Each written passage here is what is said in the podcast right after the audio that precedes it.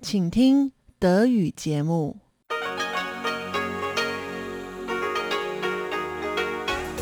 Hier ist Radio Taiwan International.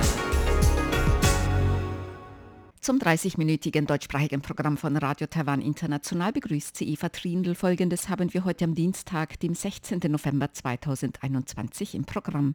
Zuerst die Nachrichten des Tages. In den Business News berichtet Elon Huang unter anderem über Zahlen im verarbeitenden Gewerbe, auf dem Arbeitsmarkt und in der Halbleiterindustrie sowie Steuerbefreiung für Elektrofahrzeuge und Foxconn, das ein Werk für Elektrofahrzeuge in Ohio gekauft hat. Danach folgt das Kaleidoskop mit Chobi und Tatjana Romig, heute zum Thema Abwahl von Parlamentsabgeordneten. Nun zuerst die Nachrichten. US-Präsident Joe Biden und China-Staatspräsident Xi Jinping sprechen bei Online-Treffen auch über Taiwan. Das Außenministerium dankt US-Präsident Biden für die Unterstützung.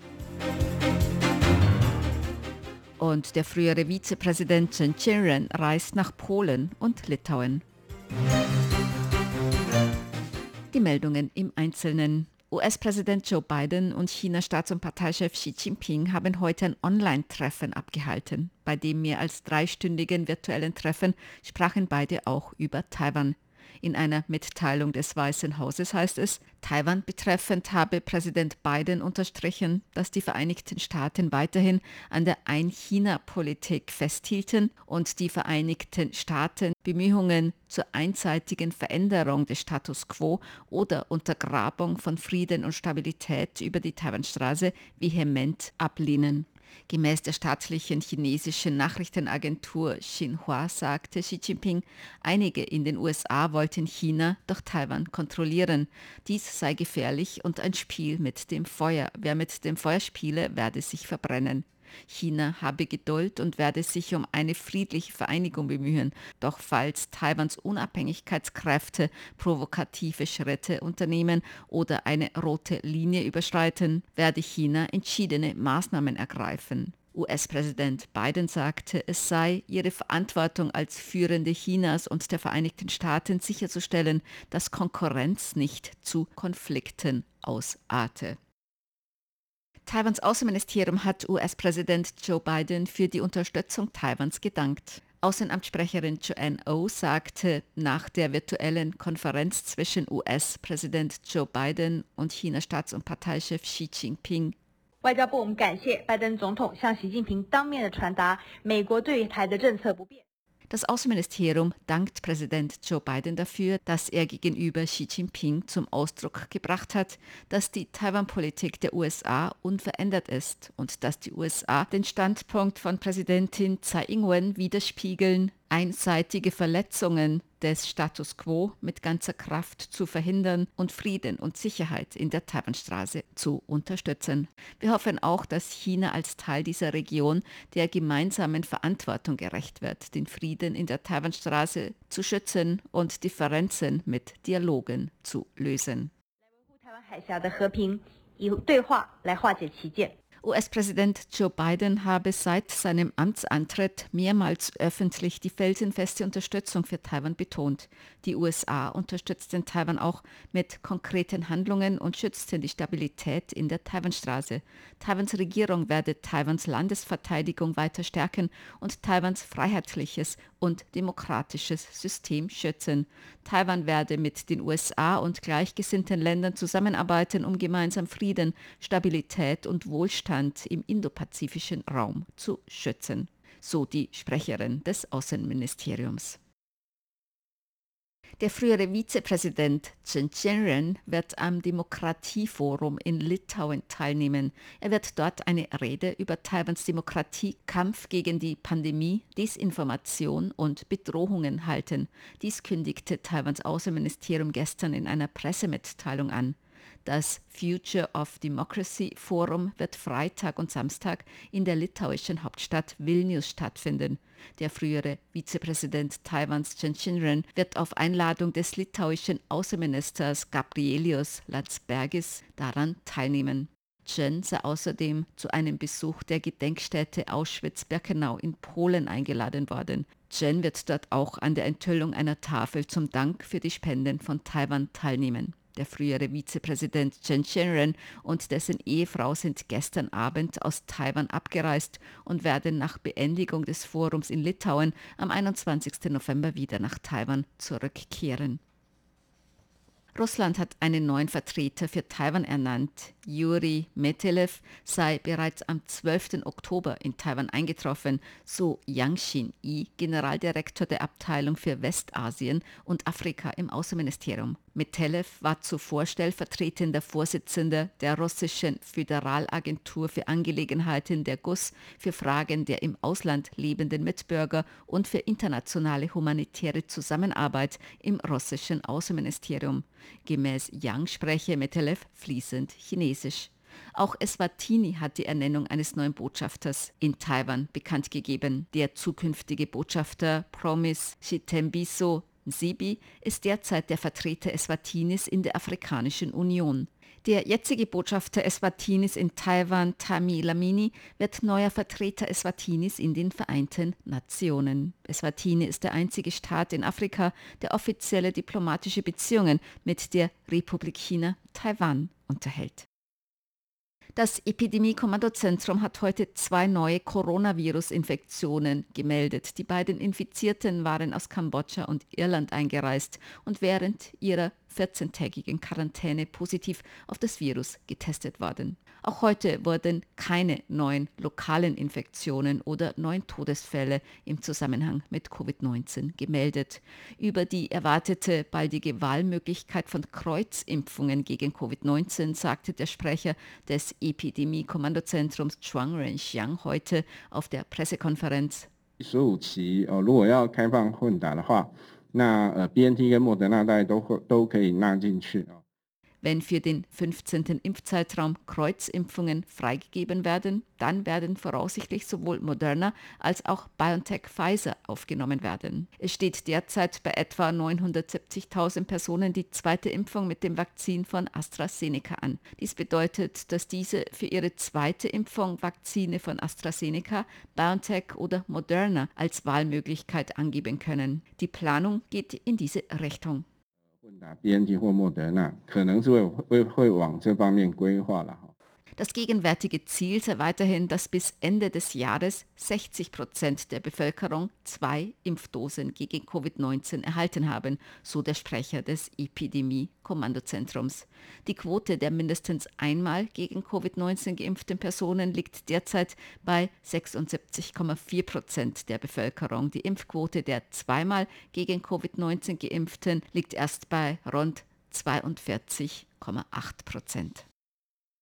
Die Marine hat heute eine Zeremonie zur Kiellegung eines von Taiwan selbst gebauten U-Bootes abgehalten. Die Regierung stellt einen Etat von umgerechnet rund 1,5 Milliarden Euro über sieben Jahre für den U-Boot-Bau zur Verfügung. Mit dem Projekt soll Taiwans Verteidigungsfähigkeit gegen China gestärkt werden. Der Prototyp der von Taiwan selbst gebauten U-Boote soll im Jahr 2024 fertiggestellt werden und im Jahr 2025 der Marine übergeben werden. Taiwans gegenwärtige U-Boote sind relativ alt. Zwei wurden in den 1970er Jahren von den USA gekauft, zwei in den 1980er Jahren von den Niederlanden. Zur Börse. Taiwans Börse hat heute höher geschlossen. Der Aktienindex TAIX stieg um 58 Punkte oder 0,3 Prozent auf 17.673 Punkte. Der Umsatz erreichte 378 Milliarden Taiwan-Dollar umgerechnet, 11,9 Milliarden Euro oder 13,6 Milliarden US-Dollar. Das Wetter. Heute war es in Nord-Taiwan teils sonnig, teils bewölkt, bei Temperaturen zwischen 19 und 27 Grad Celsius. In Mittel- und Südtaiwan war es heute meist sonnig, bei Höchsttemperaturen bis 31 Grad. Die Aussichten für morgen im Norden zunehmend bewölkt und regnerisch, bei Temperaturen zwischen 19 und 27 Grad. In Mittel- und Südtaiwan weiterhin meist sonnig, zwischen 19 und 30 Grad Celsius. Dies waren die Tagesnachrichten am Dienstag, dem 16. November 2021 von Radio Taiwan International. Nun folgen die Business News mit Elon Huang.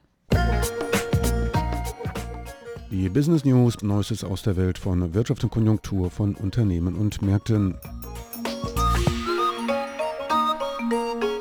Taiwans verarbeitendes Gewerbe blieb im Oktober den 16. Monat in Folge im Expansionsmodus. Das zeigte der Index, der die allgemeine Bedingungen des Sektors misst, so das Zhonghua-Institut für Wirtschaftsforschung. Die vom Zhonghua-Institut, einer der führenden Denkfabriken für Wirtschaftsfragen in Taiwan, zusammengestellten Daten zeigten, dass der lokale Einkaufsmanager-Index für Oktober im Vergleich zum Vormonat nach saisonalen Anpassungen um 0,5 Punkte auf 58,3 gestiegen ist, nachdem er im August um 3,1 und im September um 4,3 Punkte gesunken war. Der Anstieg spiegelt größtenteils verbesserte Faktoren im Index wider, einschließlich neue Aufträge und Lagerbestände, so das Wirtschaftsinstitut.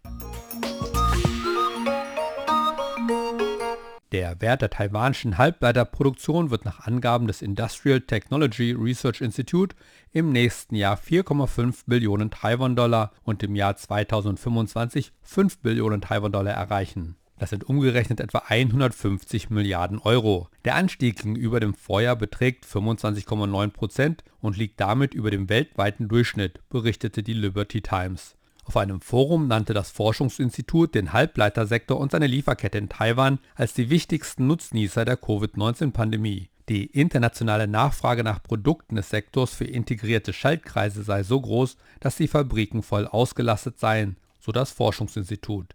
Der Weltmarkt für Halbleiter wird voraussichtlich im Jahr 2021 um 25,1% und im nächsten Jahr um weitere 10,1% steigen. Das taiwanische Kabinett hat einen Entwurf zur Änderung des Gesetzes über die Kraftfahrzeugsteuer gebilligt, der eine Verlängerung der Steuerbefreiung für Elektrofahrzeuge vorsieht.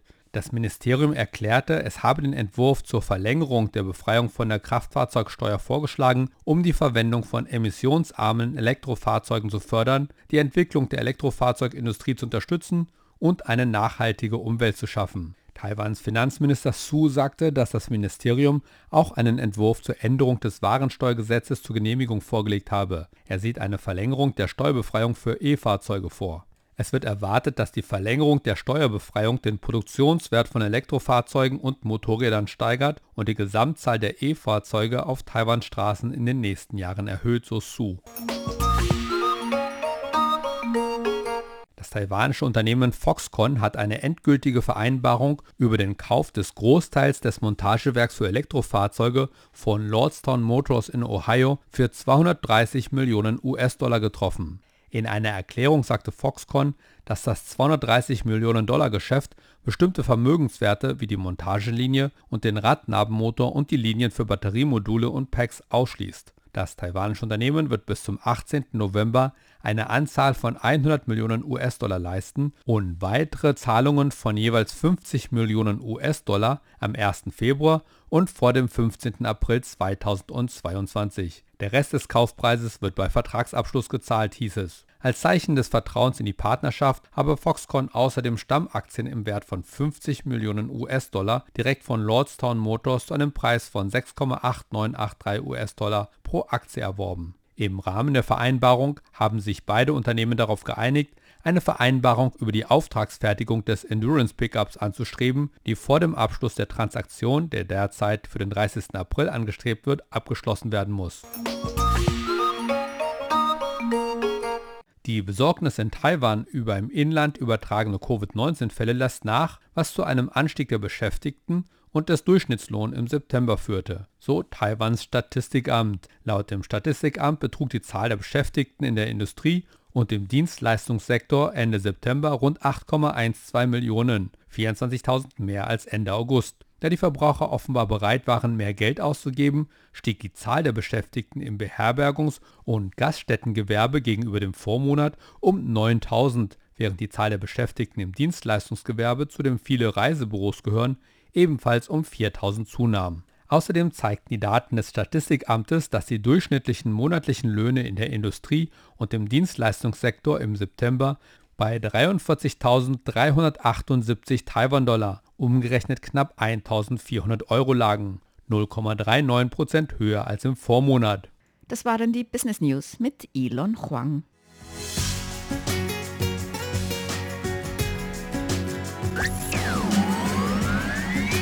Radio Taiwan, international aus Taipeh.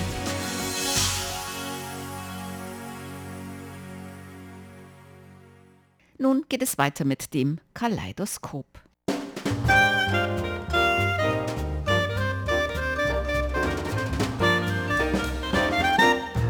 Herzlich willkommen, liebe Hörerinnen und Hörer, zu unserer Sendung Kaleidoskop. Am Mikrofon begrüßen Sie Tatjana Romig und Chobi Hui. Am 23. Oktober wurde der Parlamentarier Chen Bo-wei abgewehrt.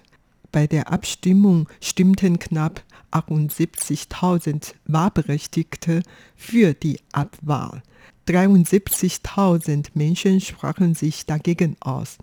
Die Wahlberechtigungsquote liegt bei 51,72 Prozent. Es handelt sich eigentlich um keinen Einzelfall, nachdem der damalige Kuomintang-Bürgermeister von Kaohsiung Han Kuo-yu am 6.06.2020 abberufen worden ist, fanden bereits mindestens drei erwähnenswerte Abwahlabstimmungen statt, was in eine normale reife Demokratie eigentlich recht ungewöhnlich ist. Kaum ist Chen Bo-wei abberufen worden, ist ein anderes Abwahlverfahren geplant. Ja, warum ist es jetzt in den vergangenen eineinhalb Jahren zu so vielen Abwahlprozessen gekommen? Das liegt auch daran, dass im Jahr 2016 dieses Gesetz für die Wahl und Abwahl von Staatsbeamten geändert wurde.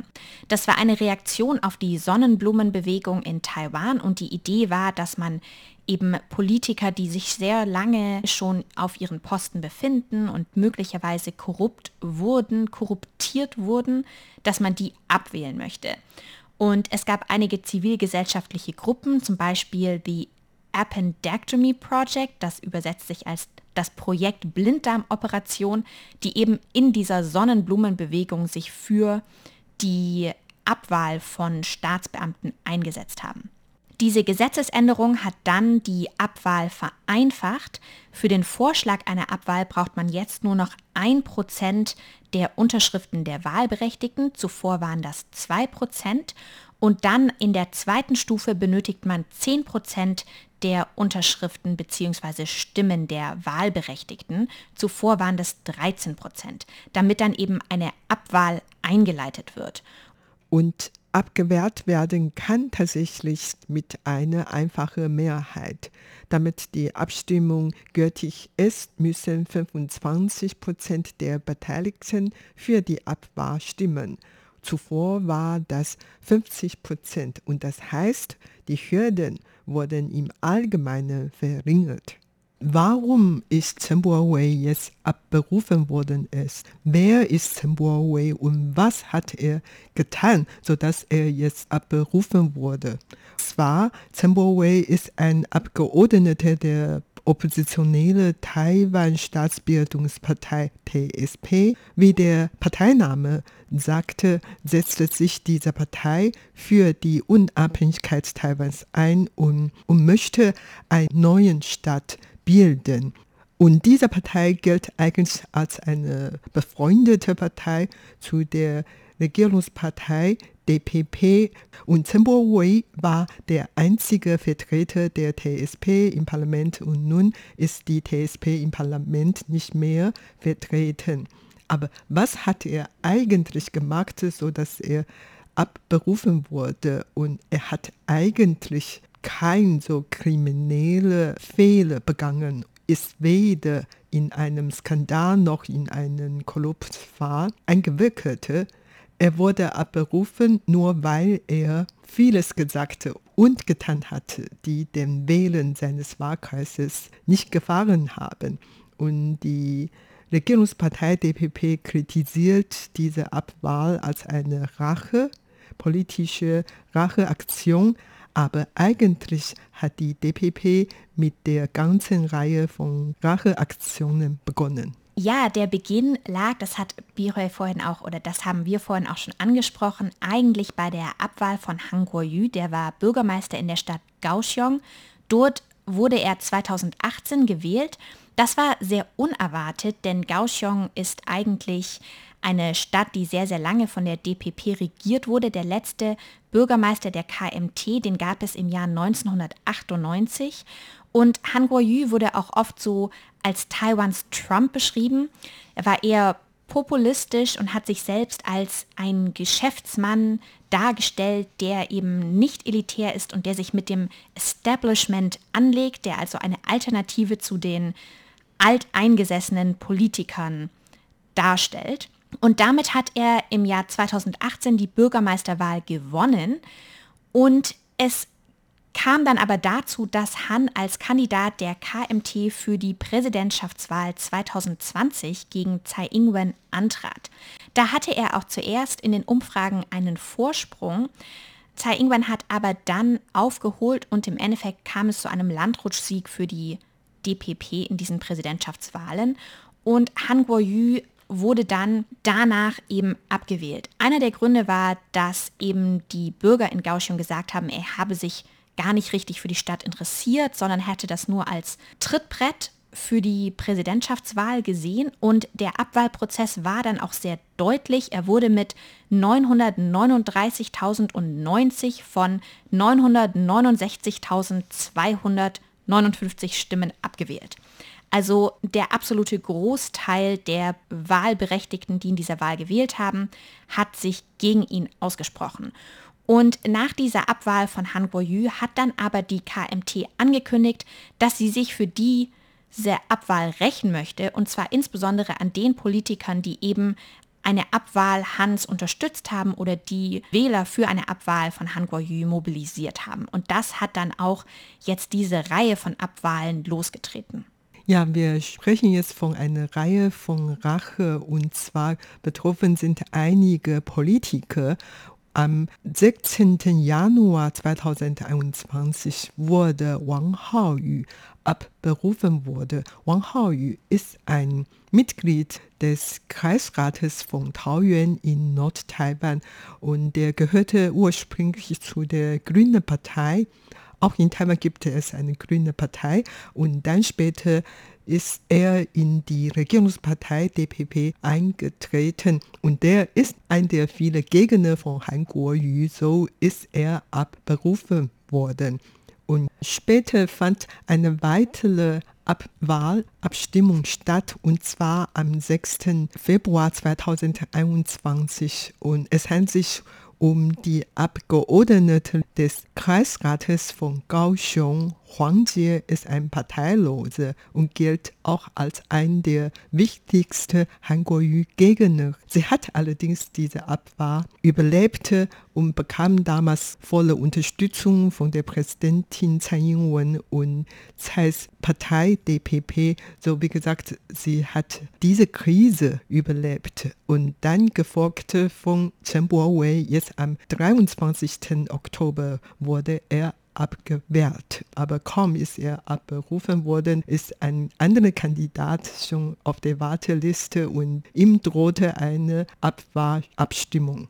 Und dieser andere Kandidat ist Freddie Lim. Das ist einer der wohl bekannteren Parlamentarier hier in Taiwan.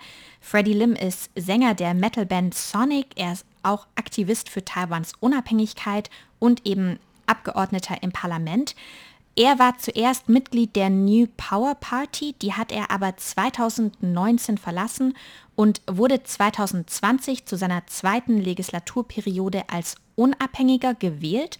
Freddie Lim ist Abgeordneter für den Bezirk Wanhua in Taipei. Und was wird ihm vorgeworfen? Das ist der Covid-19-Ausbruch im Mai dieses Jahres. Wir erinnern uns, dass der in Wanhua mit seinen Ursprung fand, mit der Teehauskultur und den traditionellen Märkten, in denen sich das alles sehr schnell verbreitet hat. Und ihm wird eben vorgeworfen, dass er das pandemische Management dort nicht gut organisiert hat, dass es zu diesem Ausbruch kam, der dann eben für ganz Taiwan die starken Einschränkungen mit sich gebracht hat. Das Verfahren befindet sich jetzt in der zweiten Stufe und dann wird entschieden, ob es wirklich zu einem Abwahlprozess kommt. Ja, genau. Wie gesagt, Temporary ist erst vor kurzem abberufen wurde. Eine Nachwahl ist jetzt geplant. Und zwar am 9. Januar 2022 soll eine Nachwahl stattfinden. Und Kuomintang, die größte Oppositionspartei Taiwans und die DPP, die Regierungspartei, haben jeweils schon ihre Kandidaten bestimmt und vorgestellt. Lin Jingyi von der DPP wird diese Wahl antreten und Lin Jingyi ist eine Frauenarzt, 47 Jahre alt und war schon mal DPP-Parlamentarier, allerdings nicht direkt von dem Wahlkreis gewählt, sondern hat sie damals einen Listenplatz im Parlament. Aus der Kuomintang wird Yan Kuan-heng die Wahl antreten. Yan Kuan-heng ist 44 Jahre alt und Ex-Kuomintang-Vizegeneralsekretär.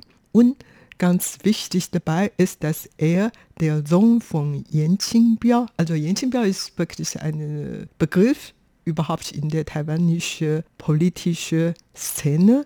Yan Qingbiao war früher so ein Gangster, ein Mafia-Boss, hat sich in die Untergrund so einen Namen gemacht und später ist er in die politische Szene eingestiegen und wurde mehrmals als Kuomintang-Parlamentarier gewählt. Nachdem er sein Amt nicht mehr verlängern möchte, dann hat er seinen Sohn nämlich jetzt den Yan Kuan-heng, unterstützte und verschiedene Wahlen anzutreten und tatsächlich Yan Kuan-heng hat die Wahlen gewonnen und daher war er schon ein paar Jahre Parlamentarier gewesen. Allerdings bei dem letzten Wahl hat er gegen Chen Bo-wei verloren und jetzt hat man zum Scherzen gesagt, dass er dann eine Rache gegen Chen Bo-wei erfolgreich gemacht hat und jetzt möchte er den Chen Bo-wei ersetzen. Aber warum gibt es so viele Abwähler in Taiwan, während in anderen Demokratien eigentlich kaum solche Fehler gibt? Ja, darüber kann man definitiv diskutieren. Also man ursprünglich war diese Gesetzesänderung im Jahr 2016 dazu gedacht, direkt demokratische Elemente zu stärken. Das wurde gefeiert als Meilenstein für Taiwans Demokratie. Das ging auch ein, mit einer Reform der Gesetze für nationale Referenda. Das heißt, es ging wirklich um die direkte Beteiligung der Bevölkerung im demokratischen Prozess. Allerdings, wie es sich nun entwickelt hat, wird es eben von politischen Gruppen genutzt, um politische Gegner zu attackieren und damit eben ja auch den demokratischen Prozess eigentlich eher zu behindern, dadurch, dass eben inmitten der Amtszeiten es immer wieder zu diesen Abwahlverfahren kommt in relativ großer Anzahl. Ja, tatsächlich, also in Augen vieler Experten handelt es sich jetzt um eine Hassvorgehensweise und die DPP und die Kuomintang wollen auch die entsprechende Gesetz ändern.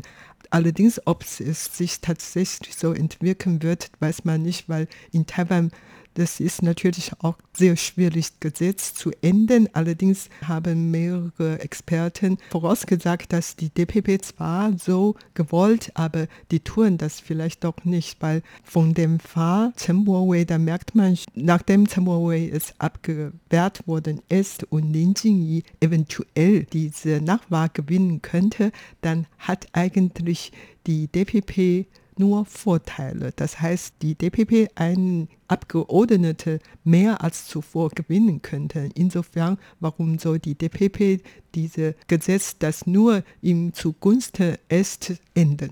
Ja, und man sieht eben an diesen Abwahlen, dass Taiwans Demokratie eben doch noch relativ jung ist und viele dieser Prozesse noch nicht ganz etabliert sind, beziehungsweise die Institutionen noch daran arbeiten, die richtige Balance zu finden.